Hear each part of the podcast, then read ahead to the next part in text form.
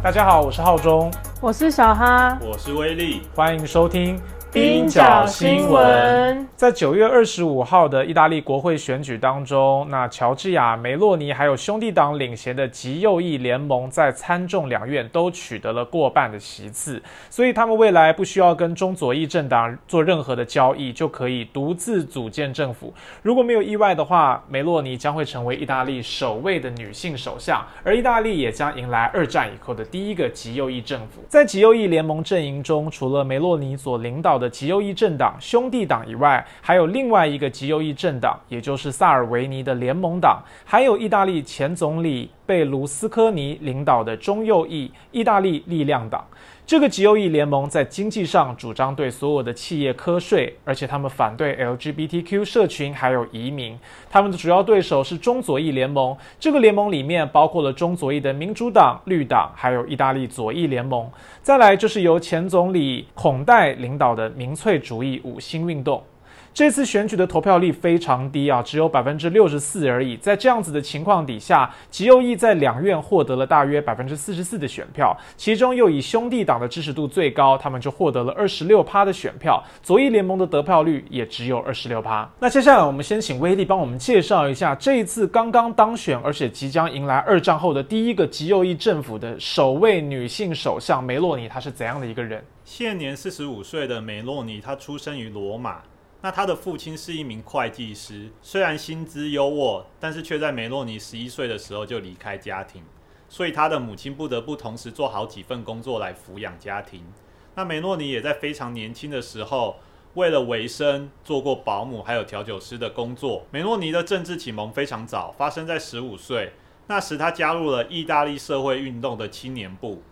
那意大利社会运动不是台湾左翼语境下那种社会运动，比如说劳工运动、性别运动等等的哦，它其实是一个极右翼政党，它是由墨索里尼的新共和法西斯党成员在二战之后成立的政党。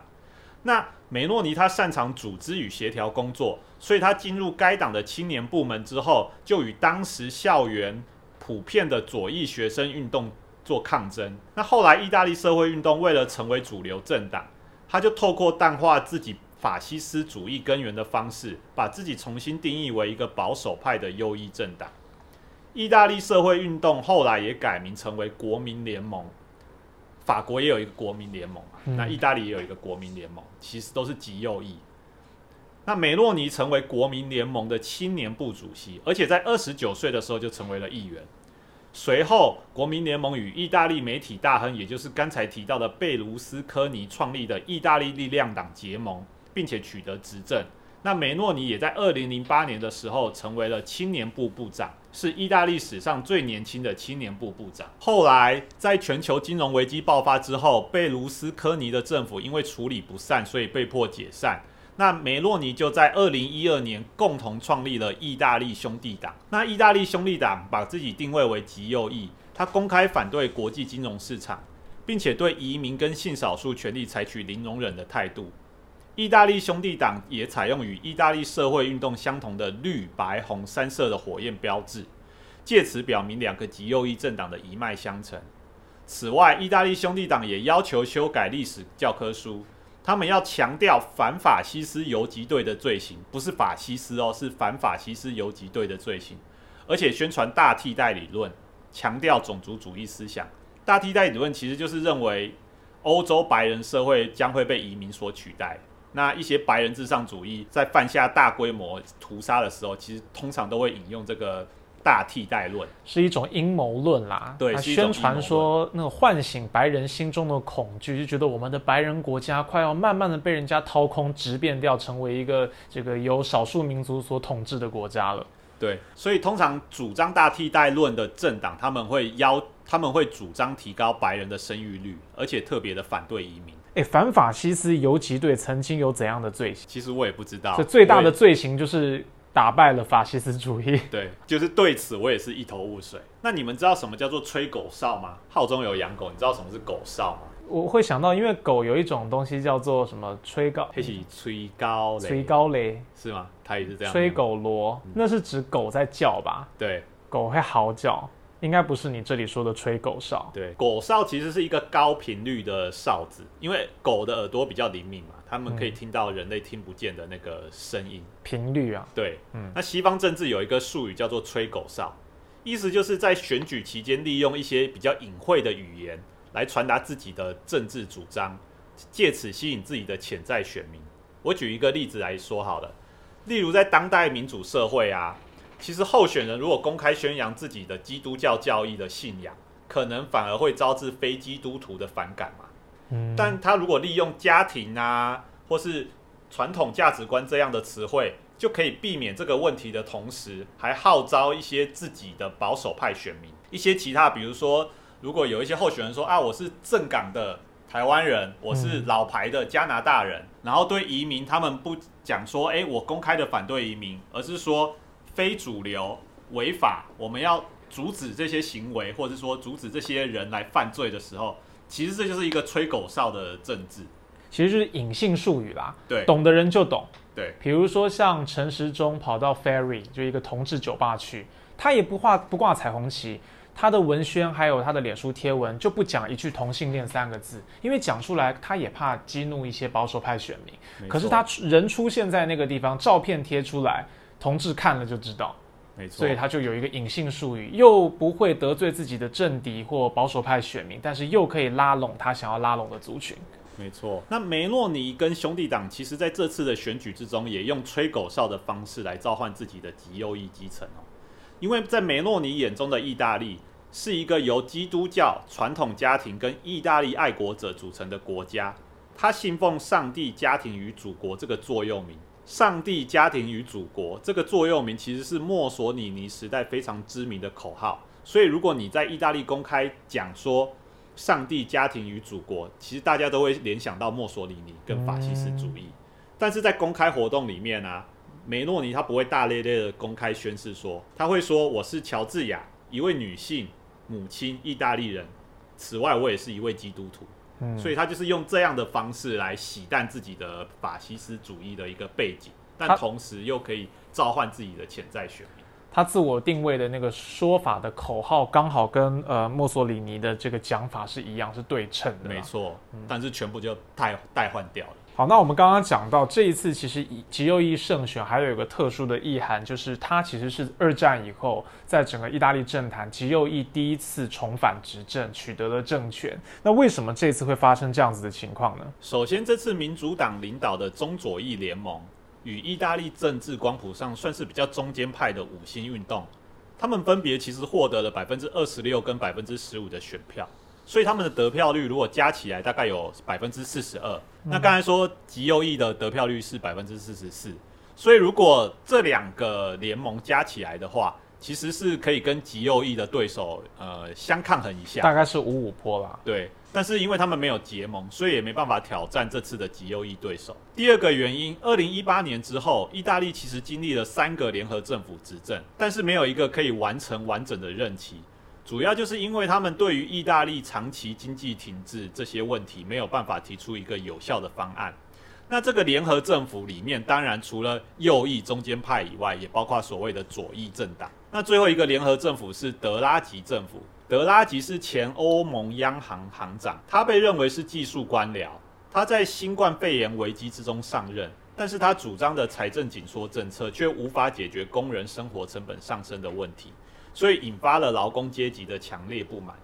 极右翼联盟中的联盟党跟中间派的五星运动都加入了德拉吉政府，所以他们这次的得票率普遍也不佳，因为就被认为说德拉吉你们是德拉吉政府的一部分。那本次投票率低，更印证意大利选民对于左翼、右翼这些主流政党的普遍不满，特别是在中左翼方面哦，他们失去了意大利南部乡村居民、青年跟劳工阶级的支持。这群人在这次的选举中普遍都放弃投票。在右翼方面啊，刚才讲到的加入德拉吉政府的联盟党，因为政府施政不佳，所以他的选票也大量流失给了兄弟党。那意大利兄弟党在极右翼的联盟中是唯一没有执政经验的政党，但是相对而言，他在意大利的政坛上也给人一种局外人的光环，就是没有执政历史的包袱。所以有一些专家认为，意大利兄弟党的脱颖而出，就是因为意大利选民期待有一个局外人可以打破意大利长期经济衰落以及其他社会问题。总结而言，一极右翼。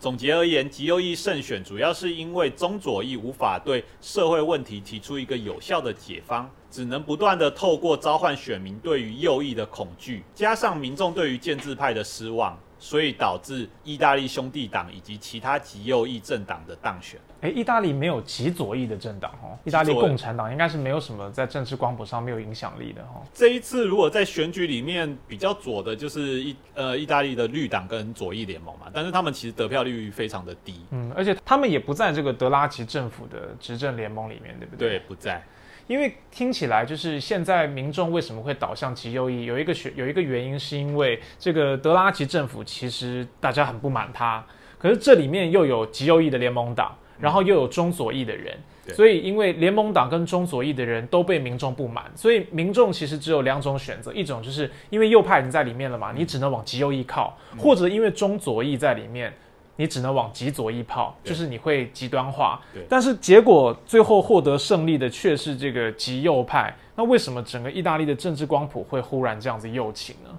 对，其实就如浩中讲的，我觉得这个就跟那个意大利的一个历史，特别是说二战之后的历史有关。意大利右倾其实不是一夕之间哦，这次选举结果可以看成是意大利极右翼正常化的一个长期过程。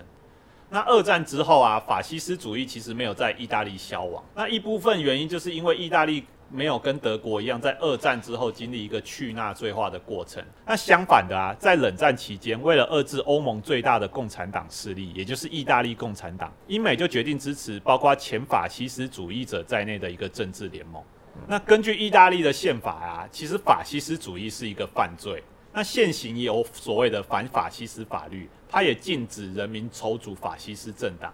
但是这个法律其实有相当大的诠释空间哦。例如有一个争议，就是说向法西斯敬礼到底是法西斯罪，还是说是一种纪念行为？其实，在意大利就有不同的意见，而且在意大利也有与法西斯相关的纪念碑。那而且极右翼人物他们也会去墨索里尼的坟墓向他致敬，在墨索里尼的坟墓周边啊。你也会看到各种贩卖，包括纳粹与党卫军图样的一些纪念品。那我们讲到比较近期的，意大利的媒体巨亨，也就是刚才讲到的贝卢斯科尼，他在一九九四年的时候就创立了意大利力量党。虽然这个政党把自己定义成是中右翼，但是贝卢斯科尼他经常淡化墨索里尼的罪行，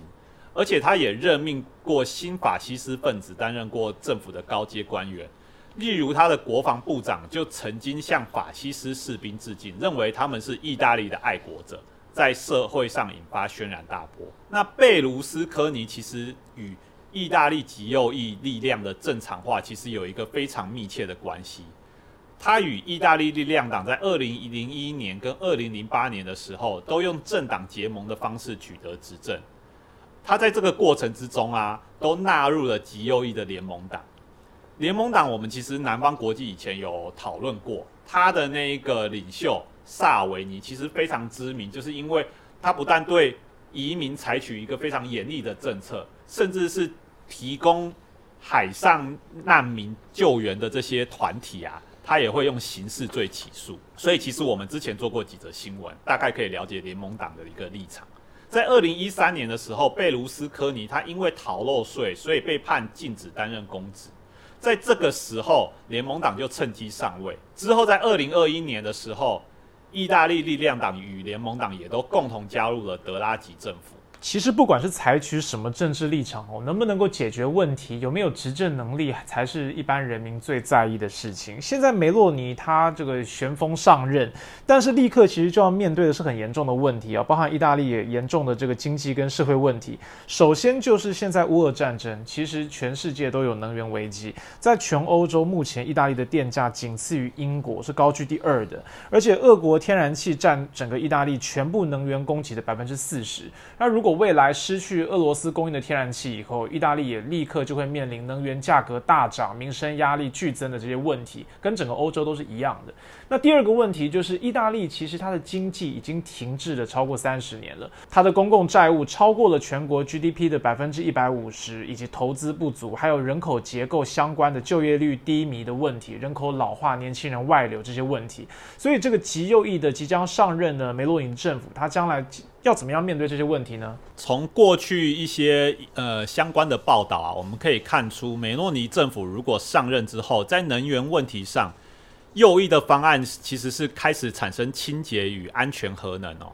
不过没有更具体的方案啦。值得注意的是，意大利曾经在一九八七跟二零一一年两次公投中拒绝了核电，但是极右翼联盟还是把核电当作是一个可行的方案。那后续政府将有什么作为，我们仍待观察。那梅洛尼跟贝卢斯科尼还有萨尔维尼这两个极右翼盟友最大的不同是。后两人其实被认为是与俄罗斯企业关系密切，但是梅洛尼其实在选举的过程中公开支持乌克兰。选前梅洛尼其实被认为是疑欧派立场，而且他也批评过欧盟是官僚主义。但是他在选举期间就转而支持北约跟乌克兰，所以这一点也消除了外界部分的担忧。那为什么会有这种态度的转变呢？部分人士就认为。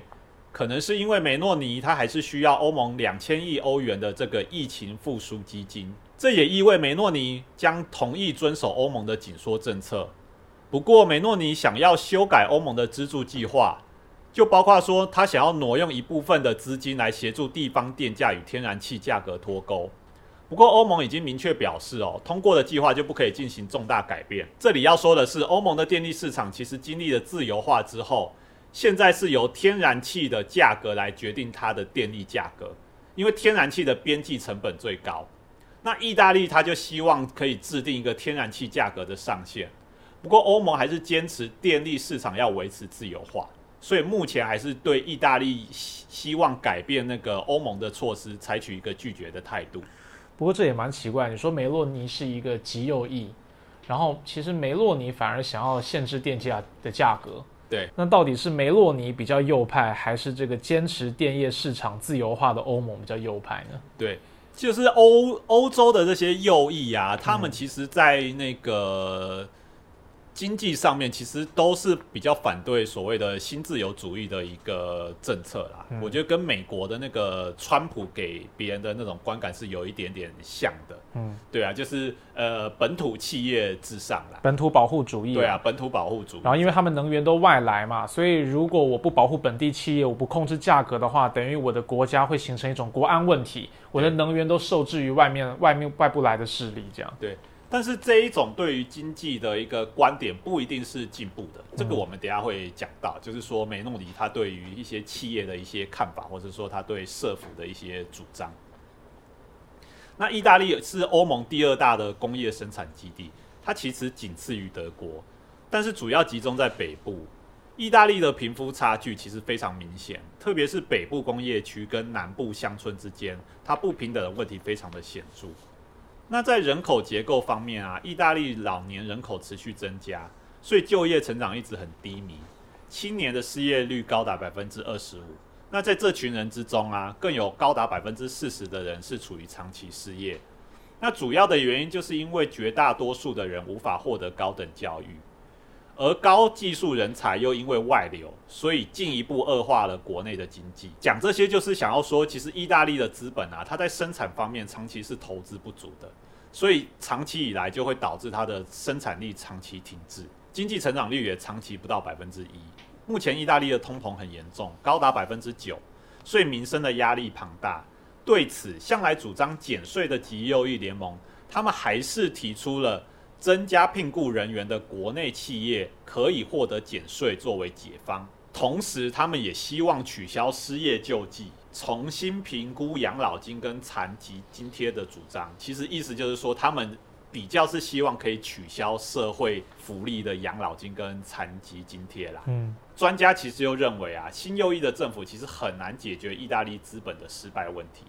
相反的，他们会维持这个执政联盟的继续执政，采取更反动、更反劳工的一个政策。你们觉得梅诺尼他比较像川普，还是以前意大利的独裁者墨索里尼啊？我觉得他会比较像川普哎。从听刚刚听那个威利的介绍，我就会觉得他就很像川普啊。我也觉得，其实老牌的欧洲法西斯那种过去那种屠杀纳粹啊的这个，在现在这个年代可能已经没有号召力了。嗯，但是目前在你说意大利的北部、南部，其实以前一直以来就是有贫富差距，还有就业程度、就受教育程度的这个差距，那就跟美国的那种铁锈区一样嘛。那种比较呃没有高级高度受教育的地区，然后它比较贫困的，它会有相对剥夺感。他的生活的这种危机感是真实存在的，然后进步的知识分子也没办法解决他们的问题，只会高唱口号，那他们就很容易被这种本土保护主义、高唱本地优先的政治人物洗脑，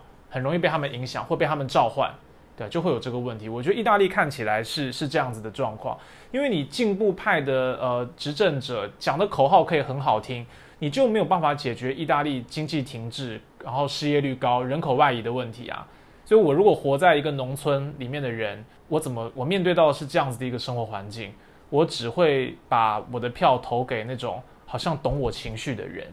对不对？我看了移民，我可能就很不满了，我自己饭都吃不下去了，我都吃不饱了，然后你还要把钱拿去花在什么协助移民，更多的移民进到我的国家来跟我抢社会福利，对吧？他们的心态就会变得是这样。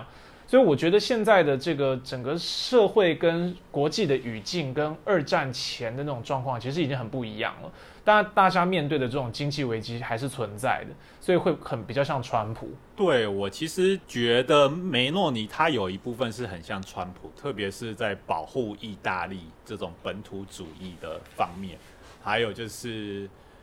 他利用移民来转移，就是呃民众对于意大利社会经济的一个长期不满，这这方面其实我觉得跟川普都是蛮像的。但一部分其实我觉得他跟墨索里尼也确实有一种那种一脉相承的一个历史嘛。毕竟意大利兄弟党就是由那个墨索里尼有关的这个人员所成立的政党呃